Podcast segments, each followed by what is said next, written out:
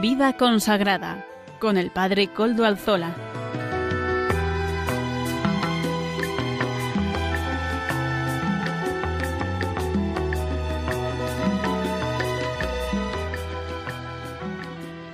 Buenas tardes amigos oyentes de Radio María. Son las 5 y la, de la tarde, 5 y un minuto en mi reloj. Estamos en Radio María y hoy es jueves, por tanto es la hora del programa de vida consagrada de Radio María. Les saluda con sumo gusto Padre Coldo Alzola. Soy trinitario. Feliz tarde a todos. Hoy, en este día 13 de julio de 2023.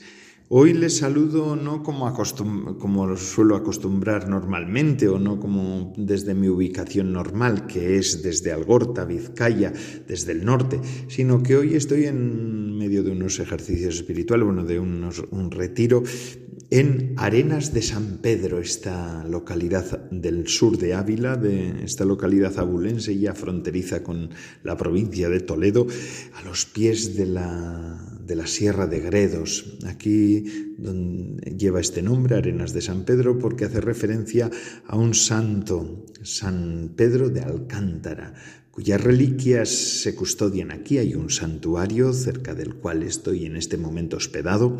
Estoy hospedado también en donde unas religiosas franciscanas alcantarinas que tienen una casa de espiritualidad aquí en Arenas de San Pedro un lugar donde la espiritualidad se vive y aquí se entiende como la espiritualidad tradicional española y castellana ha sido una espiritualidad recia. Mm, este, estos paisajes no permiten em, respuestas equívocas o respuestas melifluas o respuestas mm, dicotómicas.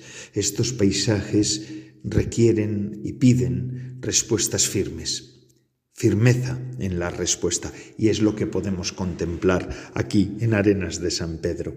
Les invito que si pueden, puedan hacer una visita aquí a este lugar, a esta localidad, podrán contemplar la belleza del paisaje con las hondas raíces cristianas de nuestra tierra. Además, eh, San Pedro de Alcántara siempre es un un santo que es sugerente. Los místicos siempre son sugerentes para cualquier tiempo en el que estamos y este es uno de los que nos toca vivir en este momento.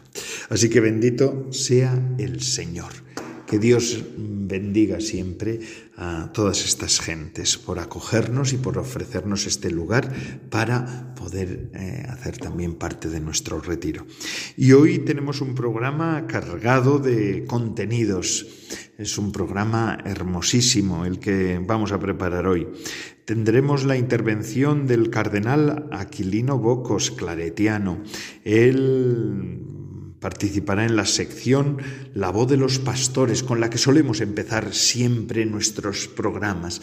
El cardenal Aquilino Bocos es colaborador de la Comisión Episcopal de Vida Consagrada y colaborador, por ende, de este programa de Vida Consagrada de Radio María en el que estamos.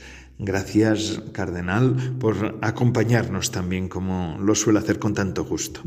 Hoy también tendremos una sección, la sección de entrevista. Eh, entrevistaré al Padre Santiago Arellano, sacerdote en Talavera, y además es miembro de una hermandad sacerdotal. Hoy nos la presentará en el programa. Vamos a preguntarle, por lo menos, para que nos hable de cuál es su familia espiritual. Contaremos también con la ayuda como semanalmente lo hace, de Amaro Villanueva, nuestro colaborador habitual. Él nos, hará, presente el tema de la música, música para evangelizar, de la mano de Amaro Villanueva, nuestro colaborador. Y la sección de formación, como viene siendo habitual en nuestro programa, esta vez también estará animada por la comunidad de San Juan, en concreto por el, intervendrá el matrimonio Lourdes Muñoz y Salvador Morillas, amigos de esa comunidad, de, esa, de este instituto secular, fundado por Adrien von Speyer y Hans Urs von Balthasar, estos, este gran teólogo del siglo XX. Damos gracias a Dios por todos los carismas. Hoy vamos a ver algunos cuantos, no todos, pero algunos cuantos se nos harán presentes en este programa de Radio María en el que estamos. Y antes de pasar a los contenidos, vamos a escuchar también esta invitación que nos hace Radio María para poder colaborar con ella en todo este proceso que estamos viviendo. Es decir, Radio María es el empeño evangelizador de tantos y también la colaboración de muchos. Ustedes hacen posible Radio María. Escuchémoslo.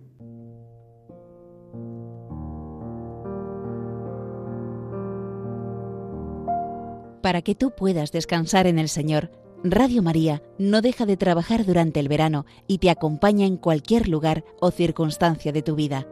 Por eso, te invitamos a hablar de la Radio de la Virgen con quienes te encuentres en este verano, para que a través de las ondas puedan escuchar la voz del buen pastor que quiere llegar a cada corazón humano, y la de María, que nos dice, No estoy yo aquí, que soy tu madre, no estás por ventura en mi regazo. Para poder seguir realizando esta labor necesitamos tu oración, compromiso voluntario y donativos. Colabora. Recuerda que puedes hacerlo sin moverte de casa, con una simple llamada al 91 822 8010 o a través de nuestra página web www.radiomaria.es, donde verás los números de cuenta a donde podrás realizar una transferencia bancaria o a través de pasarela de pago con tarjeta o con el método de pago Bizum a través de tu móvil. Si quieres que tu donativo desgrabe, no olvides indicar tus datos personales como tu NIF. Radio María, la fuerza de la esperanza.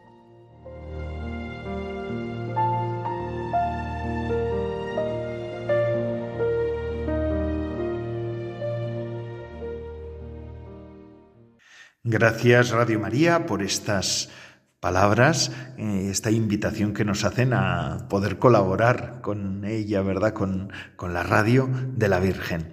Y ahora, sin más, vamos a pasar a, a, presentar al cardenal Aquilino Bocos. Hoy nos presenta esta enjundiosa disertación, esta reflexión tan enjundiosa y tan profunda como lo suele hacer normalmente él. Así que, adelante, cardenal Aquilino Bocos. Queridas hermanas y hermanos de vida consagrada y cuantos escucháis este programa de Radio María. A finales del abril pasado, el Papa Francisco hizo un viaje apostólico a Hungría. El día 3 de mayo tuvo audiencia general y habló de este viaje a través de dos imágenes, raíces y puentes. Con la palabra raíces evocaba la rica tradición de la vida cristiana que tantos santos y héroes han vivido en aquella tierra. Con la palabra puentes tomada de los muchos puentes en la ciudad de Budapest, hacía referencia a la necesidad de construir puentes de paz y de salvar las diferencias por la integración. Los puentes unen y armonizan. Con frecuencia constatamos a nuestro alrededor, sea en la vida comunitaria, sea en la vida familiar, sea en la vida social, personas que sufren desencanto, desconcierto, malestar. Padecen un desajuste interior, sufren crisis de sentido de la vida y pierden la paz. Cuando se examinan los motivos de esta situación confusa y dolorosa, se suelen encontrar juntos el desarraigo y la desvinculación del entorno. Quiere decir que lo que está en juego son nuestras raíces y nuestra capacidad de una armoniosa relación con el mundo y con los otros. Dependemos mucho de nuestro contexto, sea humano, social, cultural, religioso, económico y político pero la fuente y fuerza mayor de nuestro bienestar la llevamos dentro y es en ella donde debemos fijar la atención. Las personas no venimos al mundo arrojadas al azar. Somos fruto del amor que Dios nos tiene y estamos en el mundo para amar. Somos imágenes vivas de la Trinidad. En las raíces de nuestra vida está el amor recibido y el amor dado. Somos amados y amamos, así en plural, porque no existimos, sino que coexistimos, no vivimos, sino que convivimos, no creemos, sino que concreemos. Nuestra vida solo adquiere sentido y bienestar relacionándonos con Dios y con nuestros semejantes. Hablemos de las raíces. Hablar de las raíces es hablar de los dones recibidos que nos ayudan a crecer, a florecer y a fructificar. En nuestras raíces todo suena a gratuidad y acción de gracias. En esta doble acción se hace fecunda nuestra vida. Concretando las más profundas raíces son el don de la vida, de la familia, de la fe, del trabajo, de la dignidad, de la fraternidad carismática, de la misión que se nos confía, de la capacidad que se nos otorga para hacer crecer el bien en favor de los demás. Son raíces la palabra de Dios y los sacramentos, la fe de la Iglesia y la liturgia, el ejemplo de los mártires y de los santos, los carismas fundacionales y la herencia espiritual y apostólica transmitida por las distintas generaciones. El Papa Francisco ha afirmado, para mí, la gran revolución es ir a las raíces, reconocerlas y ver lo que esas raíces tienen que decir al día de hoy. Vivir en las raíces no es remitirse al pasado ni es anclarse, sino situarse en el núcleo interior donde el presente se proyecta hacia el futuro es vivir desde el manantial donde todo se hace río a la esperanza. Es saborear la huella de lo divino en la humanidad y dejarse empapar por la creatividad del espíritu para colaborar en la construcción de una nueva humanidad. Atravesamos, es verdad, tiempos frágiles, líquidos e inconsistentes, llenos de variables y de difícil previsión. La digitalidad que tanto aporta y tanto desconcierta acrecienta los cambios en la vida cotidiana. Pierde peso el pensamiento y se multiplican las opiniones, a veces bien contradictorias y otras muchas basadas en intereses económicos. Es la era en la que dominan los sentimientos. Las relaciones son blandas y poco duraderas. La tradición está en descrédito. Y las vinculaciones son de breve duración. Se nos anuncia una nueva era, la de los poshumanos pero por muy oscuro que parezca el panorama, no deja de alumbrar la luz, aunque no sea tan brillante como cabía o cabría esperar. Los niños muestran su encanto y los jóvenes sus ilusiones. Hay muchas organizaciones guiadas por mujeres y hombres que ejercen la solidaridad y defienden los derechos humanos y la ecología, la comprensión de lo que es la persona humana se hace más integral y promueve las relaciones, el diálogo y el encuentro. Hay nuevos espacios de convivencia. Fijémonos en la acogida de esta guerra terrible de Ucrania. Los científicos aumentan su asombro ante la realidad sobre la que investigan y los poetas, pintores, músicos nos ofrecen sus destellos de hallarse habitados por la belleza. De repente aparecen gestos llenos de ternura ante quien duerme en la acera y se halla ignorado y descartado. Habitan entre nosotros personas sensatas con responsabilidad y muy comprometidas en diversos campos de la solidaridad. Sobre todo, no faltan mártires capaces de ofrecer el testimonio de que no hay nada más grande que Dios y las personas por quienes se entrega la vida.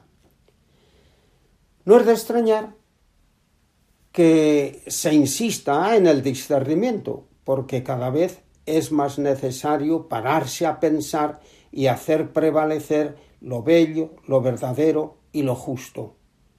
Solo se vive con serenidad cuando las raíces están sanas y abonadas. Quien pierde las raíces acaba desvitalizando, desvitalizado y sucumbre. Y aunque parezca una paradoja, vivir desarraigados es vivir sin futuro. Hay un proverbio africano que viene a decir cuanto más fuerte es el viento que sacude las ramas, más intensamente se abrazan las raíces. Ellas nutren el tronco y dan vigor a las ramas y las hacen florecer y dar frutos. En las raíces se incoa la fecundidad. Volver a las raíces es volver a la comunidad, a su origen y a su misión. Hablemos de los puentes. Los puentes son imprescindibles en nuestra vida porque son los que mantienen la conexión con nuestro origen, con nuestros semejantes y con todo lo creado. De ahí que el primer puente es el reconocimiento y la alabanza a Dios.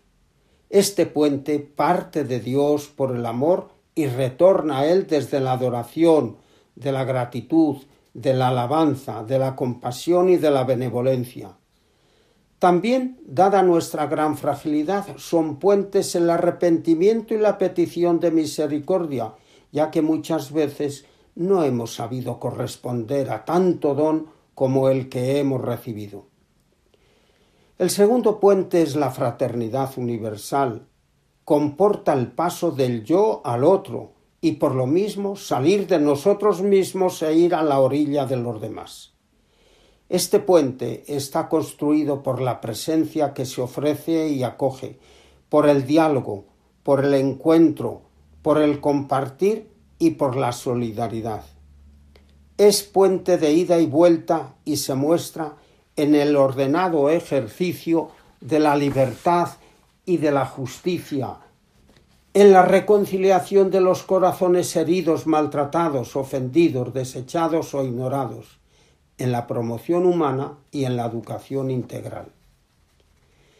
En la vida consagrada hoy hay que cuidar los puentes entre generaciones, entre jóvenes y mayores, entre culturas y razas, entre modos de pensar y sensibilidades.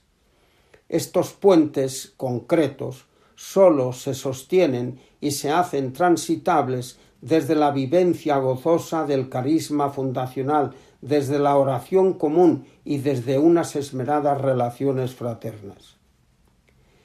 El tercer puente es la relación que mantenemos con todo lo creado. Y aquí está el respeto, la acogida, la solicitud y el cuidado de la casa común, todo aquello ofrecido por el Creador.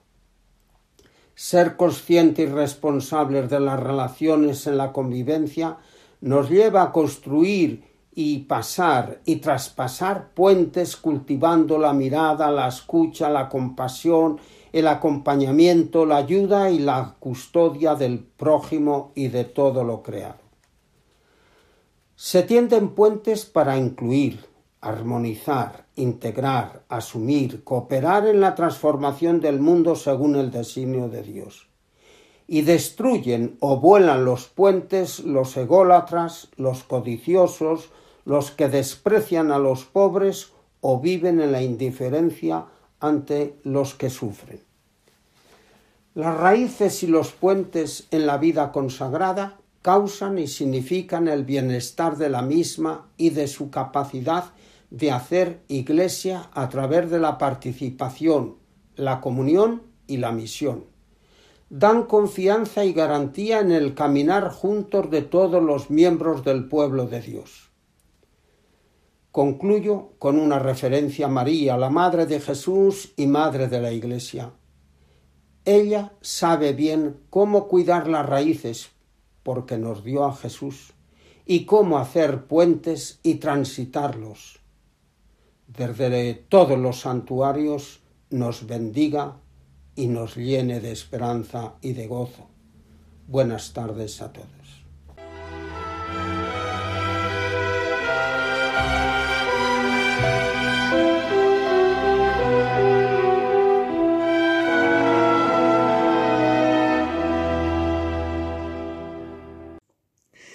Muchísimas gracias, Cardenal Don Aquilib Novocos, el cardenal, miembro de la Comisión Episcopal de Vida Consagrada y colaborador habitual de nuestro programa de Vida Consagrada.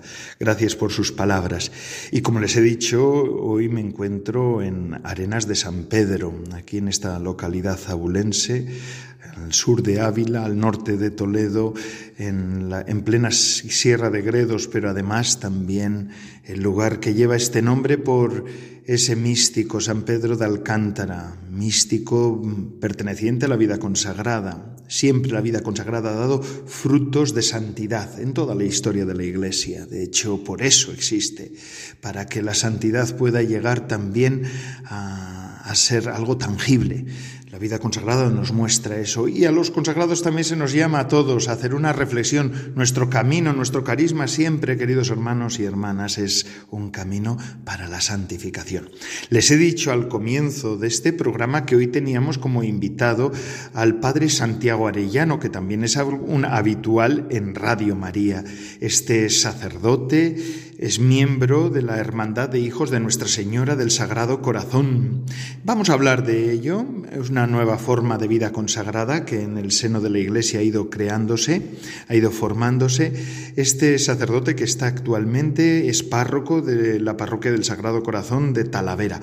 Buenas tardes, Padre Santiago. Muy buenas tardes, Coldo, y buenas tardes a todos los oyentes de Radio María, que ya saben que es mi familia. Así que encantadísimo, Coldo, de haberte conocido y de entrar por primera vez en este programa tuyo. Muchas gracias. Mm, las gracias se las doy yo, ¿eh? te las doy yo a ti, Padre Santi. Eh, ¿Qué hace un joven nacido, bueno, joven, joven cuando nació, ¿verdad? O niño, pero un sacerdote que no es muy mayor, nacido en Pamplona, en, en Toledo? ¿Cómo llegó tu camino hasta Toledo? Pues precisamente por este contexto en el que estamos de vida religiosa. Don Antonio Pérez Mosso, sacerdote que es el fundador de la Hermandad de Hijos de Nuestra Señora del Sagrado Corazón, él quiso desde el principio que hubiera sacerdotes viviendo en comunidad al servicio de los obispos.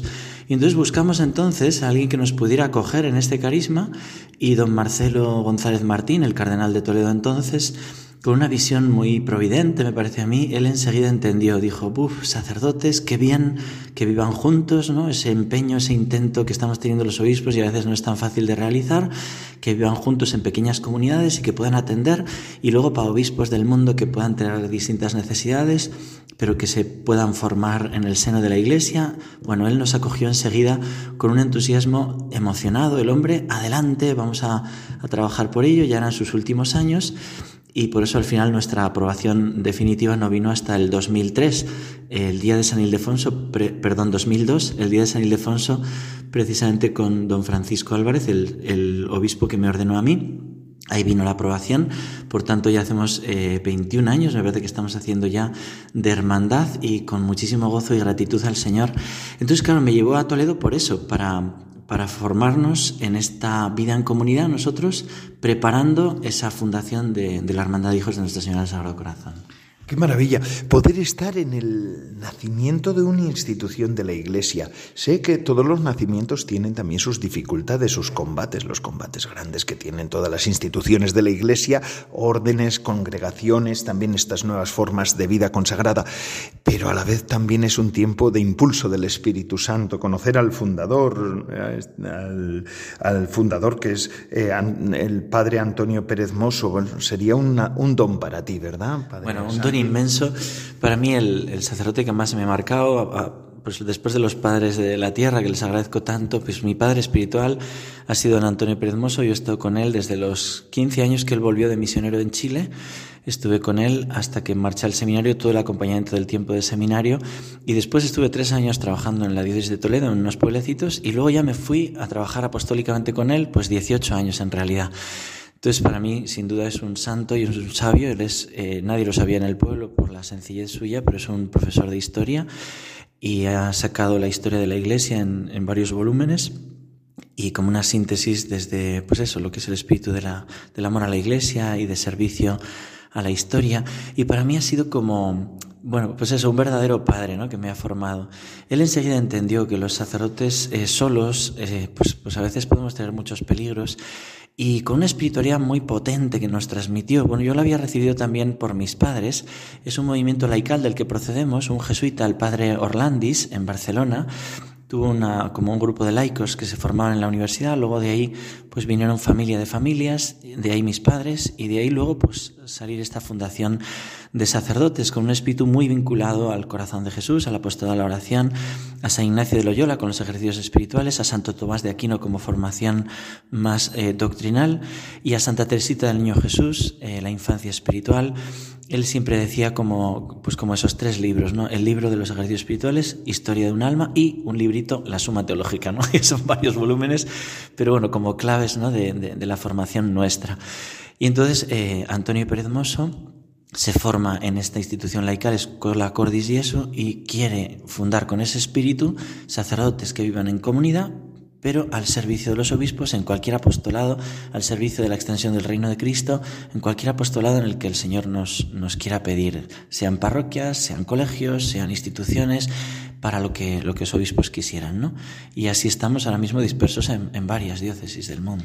Sí, porque miren, eh, queridos oyentes, esta sociedad, esta hermandad está presente en Toledo, en Barcelona, en San Sebastián, en Talavera, en, en Pamplona, pero también en Chile, al otro lado. Entiendo que en Chile porque él estuvo allí de misionero, ¿verdad? Sí, él estuvo de misionero y, conoció, bueno, eh, le tocó estar de formador de un seminario, de dos seminarios, y, de allí pues un grupo de sacerdotes que se conoció y hay una vinculación con, un colegio que hay allí en, Chile y tenemos allí una comunidad de cuatro miembros que están pues bueno pues llevando la, la vida espiritual de aquel colegio.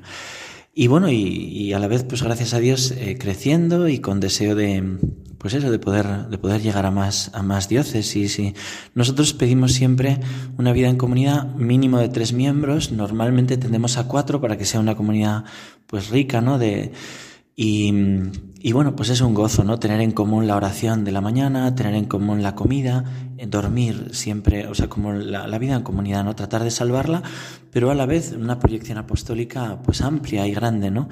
Y en ese sentido, pues para mí es un regalo inmenso. Yo no sé qué hubiera sido de mí sin la hermandad y qué sería de mí sin la hermandad, ¿no?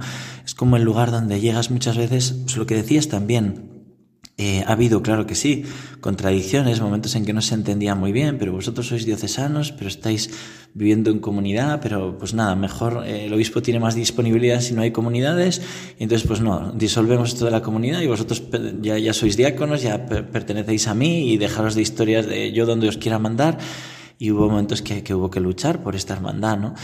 Y luego momentos difíciles que cualquiera vive. Yo estuve, he estado 18 años en Navarra, como digo, y la mitad fueron eh, en montes eh, del Pirineo, con toda la situación que tú conoces con lo que se vive a veces en el norte, ¿no? Que a veces son cosas complejas, ¿no? Y de cosas ideológicas y, y claro, pues llegar a casa y poder reír con los hermanos, contarles, y aunque a veces hay oposición y hay cosas que dices, yo solo quiero evangelizar, porque ¿Por qué me piden esto? ¿No? Me piden proyectar películas ideológicas y políticas en el templo, en la iglesia, y yo creo que eso no está bien, porque eso divide y, entonces te ponen en contra y bueno, cosas de estas que dices, y ahora yo un curica joven, ¿cómo, cómo, cómo hago? ¿no? Pues, pues vas, pues rezas, pues te ríes, pues yo entiendo que muchas veces el sacerdote que está solo, pues tiene que pasarlo muy mal en, ¿no? en muchas situaciones. Entonces, para mí la hermandad ha sido sin duda un, y es un regalo inmenso, ¿no? Con mis hermanos a los que debo tanto. Ahora justo hago 25 años de sacerdote, ahora el 16 de julio, el Día del Carmen. Y, una de las cosas que quiero es darle gracias a Dios por, por la hermandad, ¿no? También por la paciencia que tienen conmigo, que, que cada uno tenemos lo nuestro, ¿no? Así es, así es. Bueno, siempre somos una, una, cruz para los demás, porque esa es la manera de purificar que tiene el Señor. También a los que vivimos en comunidad, es una de nuestras purificaciones, son nuestros hermanos, ¿verdad? Y la convivencia con nuestros hermanos. Interesante todo esto de la vida en fraternidad, ¿verdad? Que es una de las cosas que la vida consagrada enseguida aprendió en los primeros siglos, ¿no? Después de la vida eremítica, enseguida se dieron cuenta, y ya dentro de la vida eremítica, lo importante de tener los hermanos ¿no? aunque fuera solamente, como dicen los cartujos, el, tejado de la, de la, celda de al lado, ¿no? pero ya es, es la referencia del hermano que me ayuda a santificarme. Y en esa tarea, pues en Navarra, usted también, eh, o tú también, Padre Santi, estuviste en la tarea de la pastoral familiar, además de los pueblos. Sí, don Francisco Pérez, que que bueno, para mí también ha sido como un padre, el arzobispo de Pamplona, enseguida me, pidió si podía hacerme cargo, curiosamente porque me vio con unas familias eh, cantando, había un sapo que, que, vivía en el río, no sé qué, bueno, una, tontería, pero que al final tenía un amigo que se llama Jesús. Entonces me dijo, te he visto bailar eso y quiero que seas el delegado de pastoral familiar. y recuerdo que le dije, ya, pero bueno, también está muy complejo todo el tema de la humanevite, todo el tema de la aceptación. Tal. Y dice, bueno, por eso también, por eso también, pero como que era secundario, me hizo mucha gracia. Y entonces he estado 10 años allá acompañando a las familias, llevando el tema de los cursillos de novios, de los movimientos familiares. He aprendido muchísimo, porque en realidad parece que, que vas tú como a explicar, pero de los matrimonios en realidad aprendes tanto, ¿no? Y cantidad de familias que allí me acogieron. Y luego al, llegar a Talavera, pues también en el arciprestado, pues me toca un poco el servicio este de la pastoral familiar, ¿no? También moviendo pues, pues movimientos familiares y también realidades como retiros de Proyecto Amor Conyugal o de Maús de Primera Evangelización. O... Pero bueno, aquí, aquel tiempo de Navarra en la parroquia de San Fermín y de Mártires de Uganda, acompañando el Colegio de Santa Catalina, bueno, han sido diez años muy gozosos. De hecho, el traslado me costó, aunque yo sabía que iba también a una comunidad de la hermandad, pero al final acabas queriendo mucho a las gentes donde, donde uno va, ¿no? La verdad es que siempre me han costado los traslados porque, bueno, pues gracias a Dios he estado muy feliz, he sido un sacerdote muy, muy feliz, ¿no? También quizá por eso, por la vida en comunidad, porque siempre tienes como ese arrope, pero también por las buenas gentes que me he encontrado siempre, ¿no? Tanto en el Pirineo, bueno, por supuesto primero en Montes de Toledo, los tres primeros años de, de, de, de mieles del, del sacerdocio, luego el Pirineo, luego en Pamplona ciudad y ahora en Talavera, que estoy encantado aunque cuesta porque es un desgarrón, pero yo creo que el Señor también nos va purificando así, ¿no? En esos cambios que a veces los diocesanos quizás no tienen tantos, aunque también dentro de la misma diócesis. Eh, pero bueno, nosotros que a la vez también somos diocesanos, a la vez que, que vida consagrada, somos Sociedad de Vida Apostólica en formación, ¿no? Es lo que Sociedad Pública de Fieles, eh, Asociación de Vida Apostólica en formación, en ese camino que estamos. Pero, pero es verdad que son desgarrones, los cambios, ¿no? Pero Dios nos purifica así, ¿no? Nos va podando. A quien ama lo poda, ¿no? No solo en el pelo, que yo estoy calvo, sino en todo, ¿no? Nos va podando. El Señor va podándonos y además también así, también con las encomiendas. Ahora, actualmente, Padre Santi, estás llevando el secretariado de Nueva Evangelización de Toledo. ¿Qué se, ¿De qué se trata ese secretariado? ¿Por qué se crea en la, en la Archidiócesis de Toledo? Bueno, eh, yo eso mismo me pregunté cuando me llamó don Braulio y me dijo, oye, que quiero que seas el director del secretariado de Nueva Evangelización. Y ¿y qué es el secretario de Nueva Evangelización? Y luego ya me enteré que, que, el Papa Benedicto es el que, el que instituyó el dicasterio de Nueva Evangelización en la Iglesia y las diócesis quisieron también, como eco de ese dicasterio, ¿no? pues preparar un secretariado o una delegación en distintos sitios de Nueva Evangelización. Entonces se trata de las naciones de antigua evangelización, pues que están perdiendo la fe. Id primero a las ovejas descarriadas de Israel, dice el Señor, ¿no? Bueno, pues nosotros primero tenemos que ir también a los bautizados que, que han perdido la fe o que, que ya no, no, se acercan, ¿no? Y entonces hay como muchos modos de nueva evangelización, ya desde hace unos años, por supuesto, pues, pues cursillos de cristiandad, y, pero ahora pues muy especialmente Maús, los seminarios de vida en el espíritu, EFETA, Proyecto Amor Conyugal, hay muchas realidades que están saliendo eh, de nueva evangelización que toca un poco pues coordinar, ayudar, tratar de ayudar en la diócesis a que eso se, se potencia. ¿no? Yo había conocido especialmente Maús en el tiempo que estuve en Pamplona, queriendo vitalizar una parroquia que, que, me tocó llevar allí. Y la verdad es que quedé encantado y entonces en cuanto llegué a Talavera quise, quise poner Emmaus. Quizá eso es lo que llegó a oídos de Don Braulio y dijo, bueno, pues, pues que sea Santi el que, el que lleve este dicasterio, ¿no? Hoy dicasterio. Casi, casi, casi. En Toledo todo es como dicasterio. Me he venido arriba, ¿no? Totalmente. dicasterio, no sé Yo creo que eh, tu padre Santi tenías una abuela bilbaína, ¿verdad? Me, dijiste. me he venido arriba. Yo estoy con, bueno, tengo mis tres abuelos son de Corella, de Navarra, pero tengo una abuela de Bilbao y por eso creo que me salvaré. Que me ah, salvaré. no sé si te salvarás, pero ese, ese venirte arriba es propio de los de Bilbao. Vamos, aquí tenemos todo lo, lo, lo mejor. Así que eso, pues una, una alegría poder hablar aquí con Santiago Arellano, el padre Santiago Arellano, sacerdote de la Hermandad de los Hijos de Nuestra Señora mm, del Sagrado Corazón, esta institución. Se ve ahí también la vitalidad de la Iglesia que va surgiendo, en la que se van surgiendo nuevas formas de vida consagrada, de vida, de, vida apostólica, ¿verdad? Así que, Padre Santi, ¿qué proyectos tienes ahora, así en perspectiva del el verano?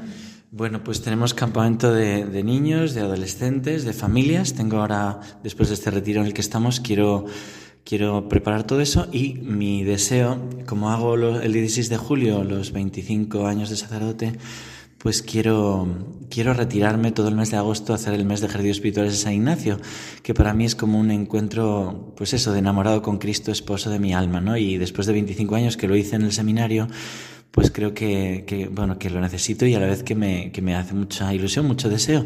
A ver, mi anhelo es, es extender por el mundo el amor del corazón de Cristo. Y yo entiendo que el primero que lo tengo que vivir en profundidad soy yo. A ver, yo le quiero con locura, estoy enamorado de él, pero, pero es que es tan rico el corazón de Jesús que cuanto más pueda estar... A ver, yo sé que muchos padres de familia o religiosos incluso dirán, bueno, pero ¿y este hombre se puede coger un mes? Y, y yo pues pregunté a mis superiores, digo, oye, ¿puedo un mes eh, después de 25 años, retirarme con el Señor. Y también se lo pregunté a mis fieles y es que están encantados. Dice, claro que sí, porque luego les, les llevas el, el fuego que el Señor te da, ¿no? Y eso como que, pues como que lo agradecen, ¿no? Y a la vez, pues tengo como una alegría grande que, que, o sea, yo les dije a mis feligreses que no me regalasen nada que regalasen el monumento al corazón de Jesús que hemos puesto, pues una cerámica que hay que poner y para mis 25 años. Pero mis padres han tenido a bien eh, regalarme un libro eh, que, de, una, de una intervención que tenía en Radio María para los sacerdotes, el nuevo Pentecostés sacerdotal. Y eso también me hace mucha ilusión, ¿no? Pues colaborar con los sacerdotes, con que podamos ser, pues según el corazón de Cristo y en ese sentido que se realice en nosotros el nuevo Pentecostés, que se avive nuestro sacerdocio, que es un regalo inmenso ser sacerdotes y a veces nos dan tantos palos por todos lados que, que hace falta avivarlo, ¿no? Y el Espíritu Santo nos, nos aviva. Y bueno, pues estos son los proyectos que, ahora mismo tengo. Qué bueno, qué bueno. Pues bueno, felicidades. Gracias. Damos gracias a Dios. ¿eh? Me ha encantado conocerte. a mí también, lo digo. Hemos estado cerca, porque Bilbao, bueno, no sé si tú, yo salí de Pamplona hace cinco años. Yo es cuando llegué a ah, Bilbao, porque pues yo estaba en Alcorcón antes, que es cuando empecé aquí en el programa de Vida Consagrada de Radio María. Pero bueno, pues una, un gozo. Te felicitamos por tus 25 años. Vamos a rezar por él, ¿verdad? Los oyentes de este programa de vida por favor, Claro que sí. Claro que sí, sí. Así lo hacemos, porque es lo que tiene. Yo se lo digo también a los obispos. Muchas veces por aquí pasan obispos, los entrevisto también, eh, y yo les digo, miren, una cosa le aseguro, que hoy a partir de ahora ya tendrá un ejército de orantes. Así que eso es lo más importante. Pues muchísimas gracias, Padre Santi, y que celebres este 25 aniversario con mucho fruto y que reces por nosotros también. Yo nosotros rezaremos por ti. Y así seguimos con el programa de vida consagrada de Radio María. Ahora vamos a seguir de la mano de Amaro Villanueva esa sección semanal de música para evangelizar, porque después de la música vienen otros contenidos. Queridos hermanos, música para evangelizar, Amaro Villanueva.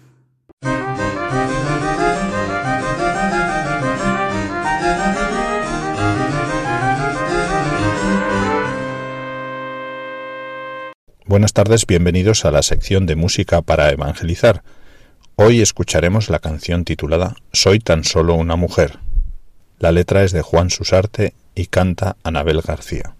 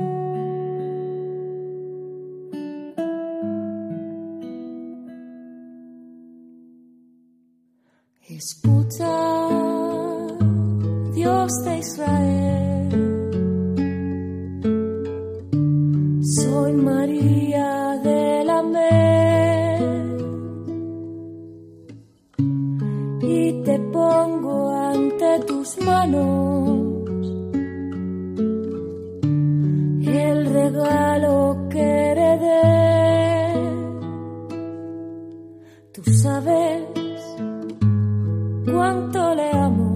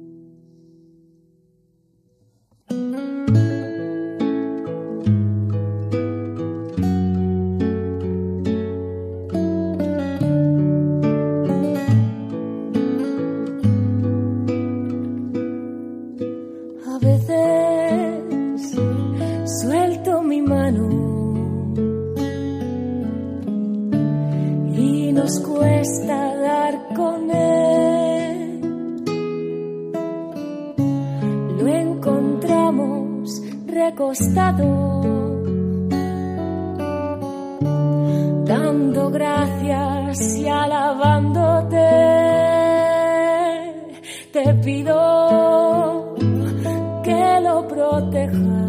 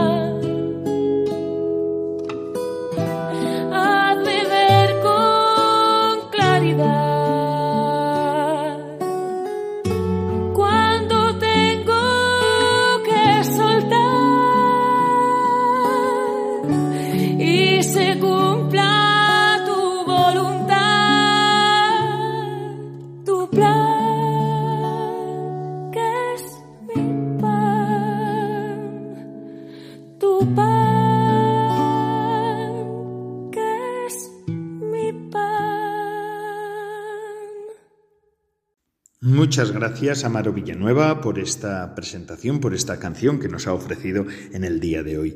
Y como les decía al comienzo del programa, hoy también contaremos con eh, la sección de formación. En este caso nos la ofrecen eh, Lourdes Muñoz y Salvador Morillas de la comunidad de San Juan, amigos de la comunidad de San Juan. Esa comunidad, ese instituto secular fundado por Adrián von Speyer y Hans Urs von Balthasar. Escuchemos lo que nos dicen. Buenas tardes, bienvenidos al programa semanal de formación animado por la comunidad San Juan presenta el matrimonio Salvador Morillas y Lourdes Muñoz. Buenas tardes a todos. En este tiempo ordinario vamos a seguir con el principio del evento fundante de nuestra fe, la encarnación, siguiendo las huellas de María, la Madre del Señor, a partir de la luz del sí. Nos guiaremos por el libro Anchila Domini, la sierva del Señor, de Adrien von Speyer, quien fundó junto con Hans Urs von Balthasar, el Instituto Secular Comunidad San Juan. El sí de María pasa del espíritu al cuerpo. Envuelto en el Espíritu Santo, el sí de María se transforma en una palabra verdadera, libre y autónoma de su propio espíritu. Primero será una palabra de su espíritu, sin que ella aún presienta de qué modo él está destinado, en la intención de Dios, a convertirse también en una palabra de su cuerpo. El Espíritu Santo será quien dilatará el sí de su espíritu en un sí de su cuerpo. Él puede hacerlo porque el sí de ella es ilimitado, es una materia dócil de la que Dios puede formar lo que quiera. La semana pasada habíamos visto cómo en María el Espíritu que baja sobre ella encuentra el Espíritu que ya vive en ella. Por esto hemos oído que el sí de María está envuelto en el Espíritu Santo. Esta custodia del Espíritu Santo, en el cual es depositado el sí de María, hace que este sí, que es una palabra, se transforme también en una palabra de su cuerpo. Aquí el que obra esta dilatación es el Espíritu Santo, es Dios Espíritu, y sin embargo no podría haberlo hecho si el sí de María no fuera materia dócil de la que Dios puede formar lo que quiera. En esto vemos que Dios, que te creó a ti sin ti, no te salvará a ti sin ti, como dice la famosa oración de San Agustín. Esto, sin embargo, no significa activismo, no significa que merezcamos la salvación a fuerza de acciones sin mirar a lo que Dios quiere de nosotros. No, todo eso es estéril. La fecundidad viene de la docilidad. Allí Dios puede obrar. Allí puede formar lo que quiere, y lo que quiere formar sobre todas las cosas en María, en esta escena que acabamos de contemplar, es su Hijo encarnado, y tras ella la encarnación del Hijo en cada uno de nosotros, para que todos vivamos en Él y por Él. María deja que sólo Dios actúe en ella. Diciendo sí, María renuncia a sí misma, se anula a sí misma para dejar que sólo Dios actúe en ella. Abre a la acción de Dios todas las posibilidades que conforman su ser, las cuales le son confiadas sin que ella pueda o quiera tener una visión de conjunto de todas ellas. El sí de María es definitivo y total es la imagen de cómo todos nuestros síes a Dios y sobre todo el sí a la llamada especial deberían ser poner todo a disposición, sin vuelta atrás, para que Dios pueda utilizar todas las posibilidades que conforman nuestro ser. Así lo ha hecho María, y así Él lo espera de nosotros. Y las posibilidades que conforman nuestro ser no pueden ser abarcadas por nuestra mirada. Es más, María va hasta el punto de no querer abarcarlas con la mirada. Ella deja que Dios las use como más le agrada. Decidiendo dejar actuar solo a Dios, María se transforma en colaboradora. Se decide a dejar actuar solo a Dios, y sin embargo, precisamente por esta decisión, se transforma en colaboradora pues la posibilidad de cooperar en las obras de la gracia siempre es fruto de una renuncia. En el amor, toda renuncia es fecunda porque crea espacio para la respuesta afirmativa a Dios. Y Dios sólo espera la respuesta afirmativa del hombre para mostrarle lo que un hombre puede junto con él. Nadie como María ha renunciado tanto a todo lo propio para dejar reinar solo a Dios, por eso, a nadie como a ella, Dios le ha regalado un poder tan grande de colaboración. Normalmente, en una colaboración, humanamente se piensa sobre todo en lo importante que va a ser nuestra contribución personal. Hay un proyecto, se necesita ayuda y vaya, estoy aquí para dar mi aportación personal al proyecto, que de ahora en adelante tendrá también este matiz que viene de mi personalidad, de mi aportación única. Todo esto está bien a nivel humano. Aquí Adrien, sin embargo, nos muestra la perspectiva de Dios en la fe.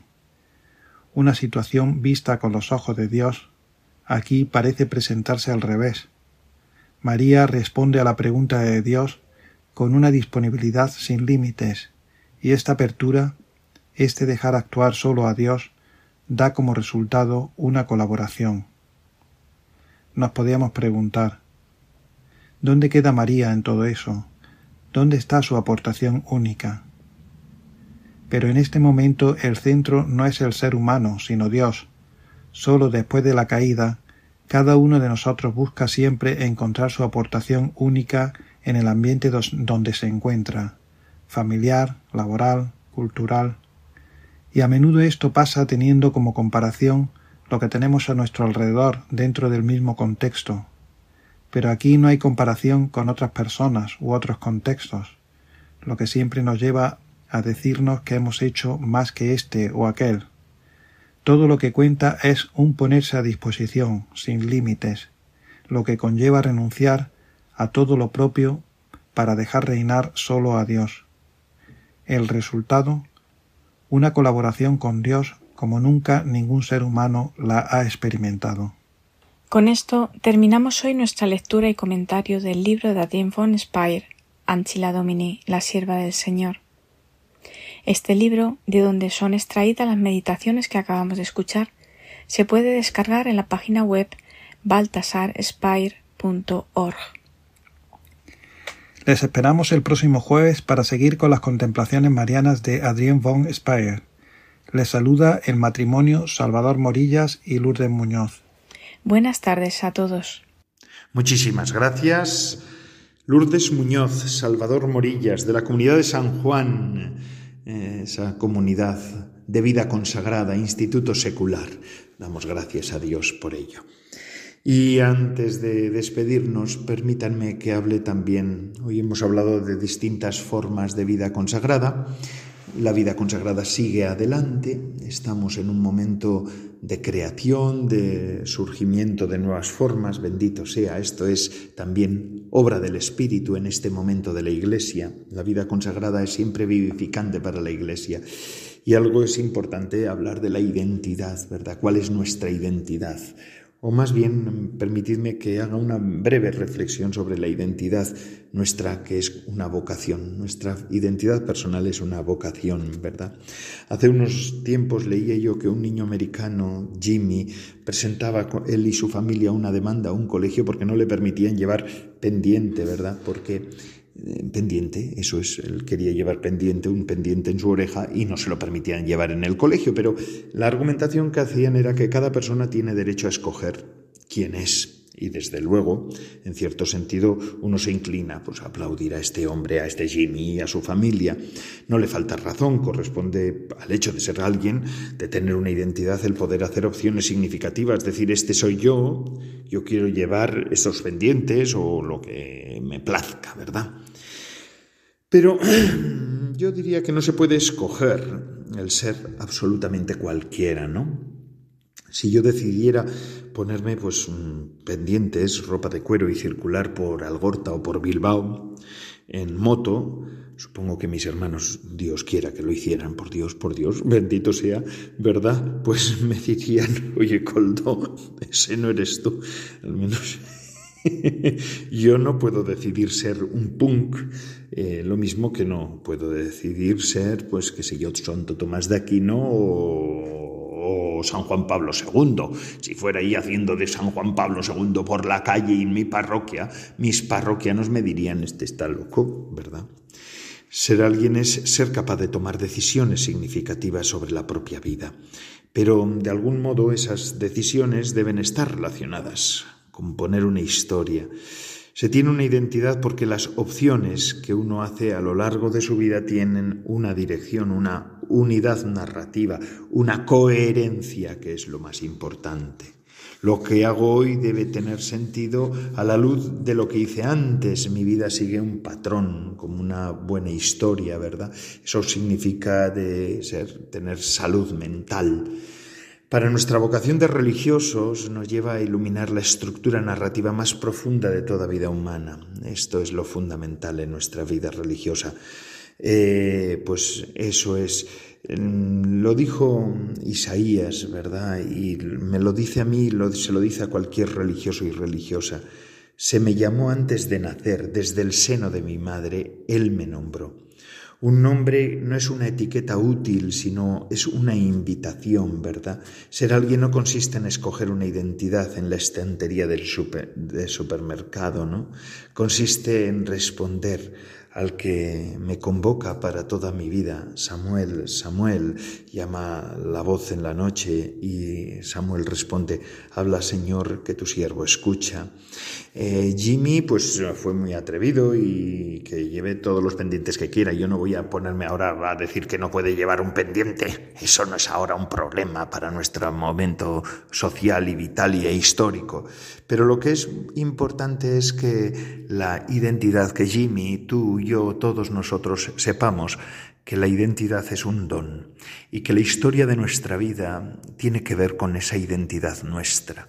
Y como religiosos tenemos que saber que estamos llamados a hacer carne en nosotros, esa historia que nos antecede, porque nosotros al formar parte de un instituto, en mío la Orden de la Santísima Trinidad, fundada por San Juan de Mata, reformada por San Juan Bautista de la Concepción y, custodiada durante más de 800 años por tantos santos que me la han traído hasta donde estoy yo y por tantos pecadores también que me la han traído hasta ahí, hasta donde estoy yo. Mi identidad tiene que ver con asumir esa historia, la propia, la personal, la de Coldo Que viene de una familia eh, particular y a la vez está que es la historia de una orden en la que yo he sentido que Dios me llamaba. Entonces mi identidad también tiene que ver con aunar esas dos historias.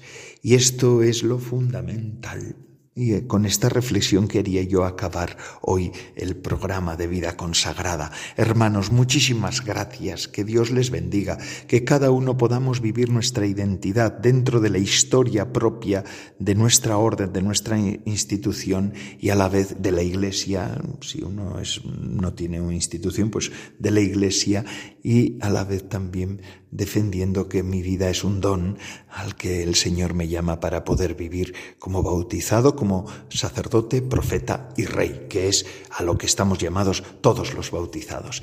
Y así, hasta la semana que viene, si Dios lo quiere, se despide de todos ustedes pidiendo que recen por mí, que yo también rezo por ustedes. El programa de vida consagrada mm, se despide de todos ustedes y además yo también. Padre Coldo Alzola Trinitario, que Dios les bendiga. Hasta la semana que viene.